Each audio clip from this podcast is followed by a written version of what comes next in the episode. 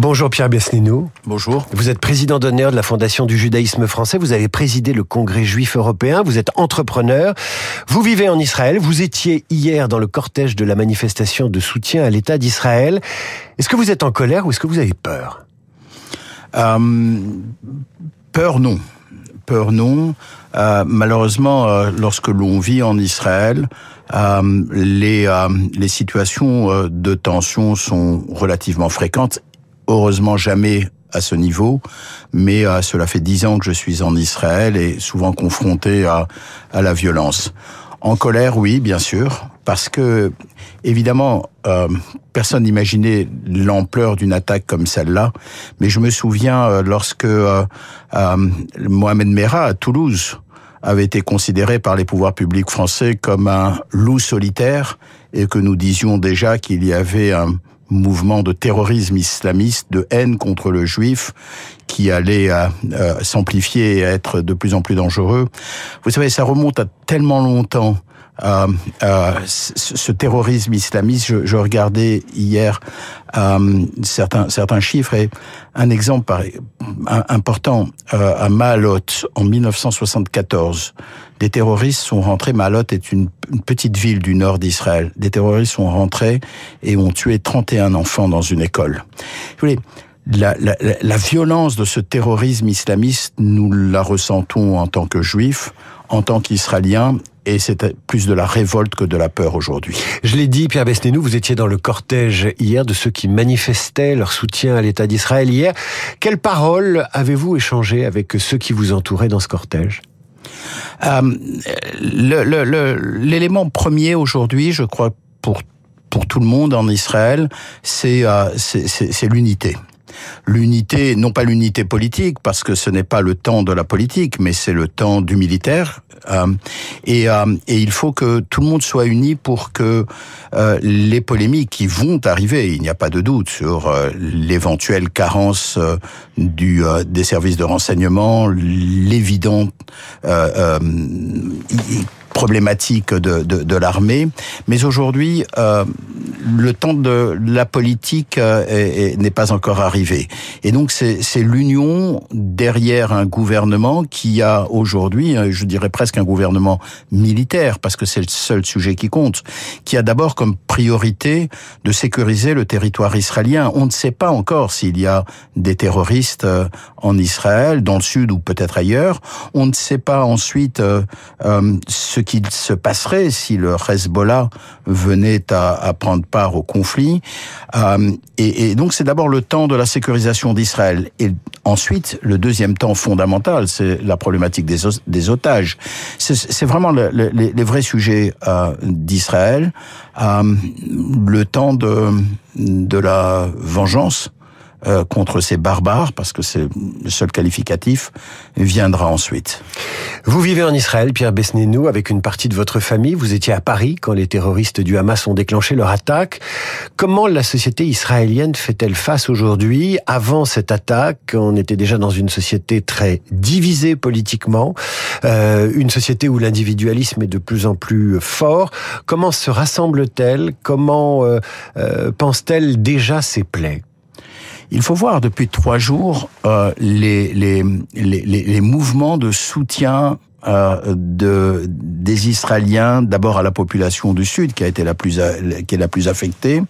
Il faut voir cette solidarité absolument extraordinaire autour, euh, autour des soldats. Ces mouvements-là montrent encore une fois une, capa une capacité de la société israélienne à une certaine résilience, je dirais, mais en même temps euh, de véritables notions de de, de, de peuple juif, euh, de, de, sociétés qui, euh, dans la difficulté, et malheureusement l'histoire du peuple juif euh, est, bien, souvent difficile, et cette unité aujourd'hui en particulier dans des événements tout à fait exceptionnels, comparables à un 11 septembre euh, américain, cette société est aujourd'hui particulièrement, particulièrement solidaire.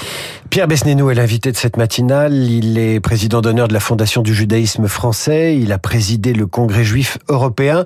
Pierre Besnénou, vous connaissez bien la société israélienne. Vous vivez là-bas. Vous êtes sans doute familier des exercices de sécurité euh, imposés à la population israélienne régulièrement. selon nos informations, les Israéliens ont consigne de passer trois jours, les trois jours prochains, dans des abris, ce qui veut dire que les bombardements de Gaza vont s'intensifier.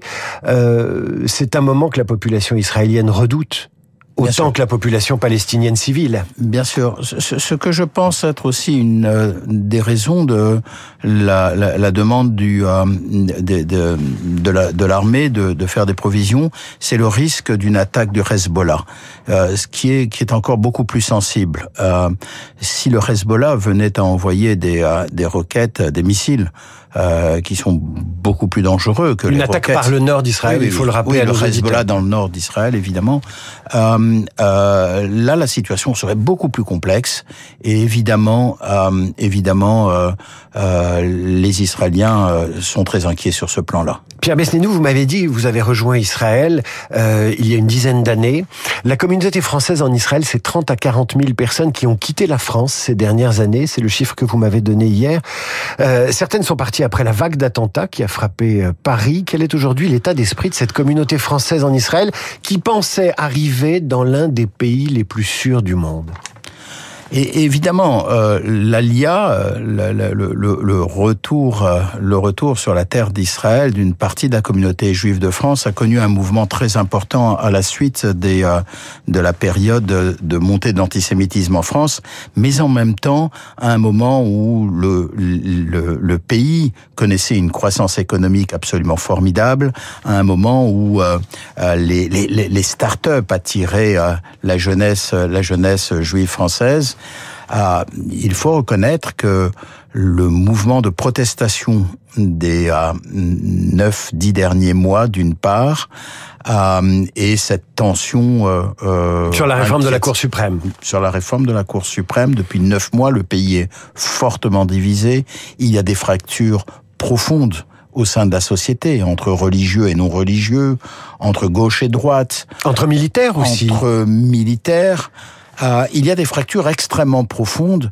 Ce n'était pas le cas il y a une dizaine d'années, lorsque la communauté juive de France a regardé à, à juste titre Israël comme euh, comme un, un, un, un, endroit où il fait bon vivre, un endroit où euh, la solidarité et l'union à l'intérieur de cette société, un endroit où l'économie avait le potentiel ou a le potentiel que nous connaissons. Euh, Aujourd'hui, euh, il y a il y a évidemment beaucoup de questionnements. Vous êtes un homme de paix. On peut pas dire que vous soyez un faucon ou un homme de droite. Pierre Besnénou, votre parcours en témoigne. La société israélienne pouvait-elle s'endormir sur cette illusion d'une paix durable en ce qui la concernait et ce qui concernait les Israéliens, sachant qu'un problème, le problème palestinien, n'était pas résolu? Non, je pense que de toutes les façons, quoi quelle que soit l'analyse de la situation, s'il n'y a pas une, solution au problème au problème palestinien, euh, l'avenir euh, euh, dans la région reste extrêmement sensible. Shimon Peres avait avait l'habitude de dire que être entre être optimiste ou pessimiste, il avait fait le choix de l'optimisme à juste titre. J'ose encore espérer qu'un jour nous pourrons reparler de paix. Malheureusement, les, ce que nous voyons ces derniers jours reporte de façon très significative euh, l'espoir de paix. Mais en même temps, si je peux me permettre sur ce chapitre-là, euh, Israël a tout essayé depuis de nombreuses années, a tendu la main à Yasser Arafat et je c'était il y a longtemps. C'était il y a 30 ans. Euh, les accords d'Oslo. Euh, et ça venait, comme je vous le disais en introduction, après après Mahalot, après Kiryat Shmone, où il y avait eu des attentats terroristes absolument terrifiants pour l'époque. Et à l'époque, nous n'avions pas nous n'avions pas de réseaux sociaux, nous ne voyions pas les choses, mais c'était terrifiant. Et pourtant, Israël a tendu la main. Israël a tendu la main à Mahmoud Abbas. Israël a tendu la main malheureusement, euh, il n'y a pas d'interlocuteur encore aujourd'hui du côté palestinien. Benjamin Netanyahu est intervenu hier à la télévision pour proposer un gouvernement d'union nationale. C'est possible Vous y croyez, vous qui êtes euh, un Français euh, installé en Israël, Pierre Besnénou Oui, très probablement. Je pense qu'il y a suffisamment de maturité chez les hommes politiques, aussi bien à droite qu'à gauche. Mais je ne crois pas que ce soit le sujet. Je crois que le seul, le seul vrai enjeu, comme je le disais tout à l'heure, c'est plutôt, je qualifierais pas d'un gouvernement militaire, mais c'est un sujet purement militaire. La sécurité à l'intérieur d'Israël est fondamentale et les otages, le problème des otages. C'est le vrai enjeu. Donc un gouvernement d'union nationale bien parce que ça réconfortera nos soldats, ça réconfortera nos enfants, ça réconfortera la, la société israélienne. Mais c'est pas ça qui, qui est la priorité, me semble-t-il. Pierre Besnénou, vous avez cité Shimon Peres. Est-ce qu'il y a encore des hommes d'État en Israël de la trempe de ceux que vous avez connus? Malheureusement, euh, je n'en connais pas. Euh, je dirais euh, que les derniers grands hommes d'État en Israël ne sont plus là, mais souvent faire le parallèle avec le reste du monde. il n'y a plus pratiquement de Churchill, il n'y a plus de De Gaulle, il n'y a plus, sans blâmer aucun, aucun chef d'État dans aucun, dans aucun pays. Mais ces grands hommes politiques ont, disparu. D'une discussion encore avec Shimon Peres, il me disait, mais non, tu te trompes, les grands hommes aujourd'hui sont plus importants et plus grands que ceux que tu cites. Euh, ce sont euh, Mark Zuckerberg, euh, ce sont Bill Gates, et aujourd'hui, les, les réseaux sociaux, les grands chefs d'entreprise ont des moyens et des capacités d'apporter un équilibre au monde bien plus plus important. Je je je, je citerai pas Elon Musk avec Twitter pour différentes raisons maintenant, mais oui, peut-être qu'il y a d'autres d'autres grands hommes. Pierre Besnénou, merci d'avoir été l'invité de cette matinale. Je rappelle que vous avez présidé le Congrès juif européen et êtes président d'honneur de la Fondation du judaïsme français. Merci, d'avoir été notre invité. Merci. À suivre le rappel des titres, la revue de presse d'Hervé Gattegno, suivi de nos esprits libres. Aujourd'hui, et exceptionnellement, je reçois Marc Ecker, directeur de recherche à l'Institut français des relations internationales, et François Imray, ancien ambassadeur de France chargé des droits de l'homme. Il a publié dimanche un texte intitulé Le silence des ONG, une trahison universelle. Radio Classique, il est